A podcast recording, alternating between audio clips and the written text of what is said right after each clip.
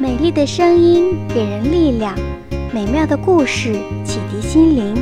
我是橘子姐姐，欢迎收听橘子姐姐的故事屋。穿靴子的猫。从前有个磨坊主，他有三个儿子，还有一座磨坊，一头毛驴和一只公猫。磨坊主死后。三个儿子分遗产，大儿子分到了磨坊，二儿子分到了毛驴，三儿子只分到了那只公猫。三儿子很不高兴，嘀咕道：“大哥有磨坊可以磨面，二哥的毛驴可以驮东西，只有我分到的公猫一点儿也不能干活。我除了用它的皮毛做副手套外，还能用它做什么呢？”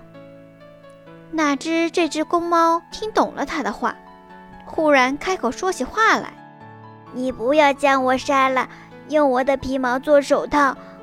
只要你为我做一双靴子，让我穿了出门去，我就能给你带来好处。”三儿子没想到猫竟然能说话，很吃惊，心想：这不是一只平常的猫。这时正好有个鞋匠从门口经过，三儿子就将他喊了进来，为猫做了一双漂亮的靴子。猫穿上了靴子，找来一只口袋，在袋里装了点粮食，又在袋口上穿上可以抽紧的绳子。他把口袋背在身上，像人一样直立起身子，大踏步地出门去了。穿靴子的猫来到一个森林边，停了下来。原来这个国家的国王特别爱吃鹌鹑，可是猎人们总也捕不到，因为鹌鹑胆子特别小，猎人还没到他们身边，他们就已经逃走了。穿靴子的猫知道这个情况，所以他打算到森林里来捕鹌鹑。他走进林子，放下粮食口袋。把口袋撑开，自己拉着绳子躲在灌木丛后面。不一会儿，一只鹌鹑飞来了。他在袋口探头探脑地观察了一会儿，就小心翼翼地走进去吃起粮食来。很快，又飞来了许多的鹌鹑。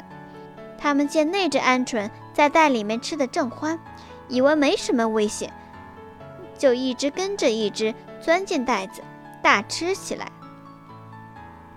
穿靴子的猫见已经进了不少鹌鹑了，就抽紧绳子，那些鹌鹑一个也没逃掉。穿靴子的猫背了一袋鹌鹑，径直向王宫里走去。他来到国王面前，鞠了个躬，说：“我的主人伯爵大人向国王请安。”他捕了许多的鹌鹑，派我给您送来。国王见这么多又肥又大的鹌鹑，乐得眉开眼笑，命人取来许多黄金，装进袋子，对穿靴子的猫说：“这些带给你的主人，并代我向他表示我的谢意。再说磨坊主的小儿子呢，正眼巴巴的。”看着外面的大路，盼着公猫回来呢。为了给公猫做靴子，他用掉了最后一点钱，还不知猫穿了靴子出去能为他带回来什么呢。这时，公猫走了进来，累得气喘吁吁。他放下袋子，打开袋口，取出金子，说：“这些是你的靴子换来的，怎么样？我没骗你吧？而且……”国王还向你表示感谢呢。小儿子看着金子，目瞪口呆，不明白是怎么一回事。公猫就将事情的经过一五一十的都告诉了他，对他说：“你光有这点钱是不够的，因为我已经告诉国王你是伯爵。明天我再穿着靴子到国王那儿去一趟，为你弄更多的金子来。”第二天，穿靴子的猫又抓来了更多的鹌鹑，送到王宫里。国王又赏了伯爵许多金子。这样一天又一天，穿靴子的猫为主人弄来了许多的钱，而且它很受国王宠爱，在王宫中进进出出非常自由，没人管它。一天，它转悠到了厨房，在灶火边取暖。这时，马车夫进来了，嘴里还不高兴地咕哝道：“我希望国王和公主都上脚架才好呢。